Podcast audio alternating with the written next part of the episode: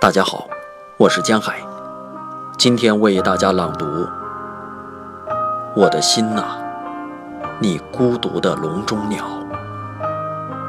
裴多菲。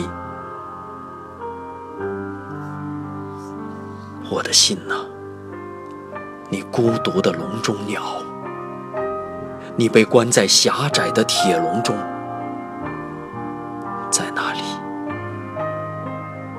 安静一些吧，切莫妄图冲出铁笼，那样你会伤害你自己，鲜血将会流尽。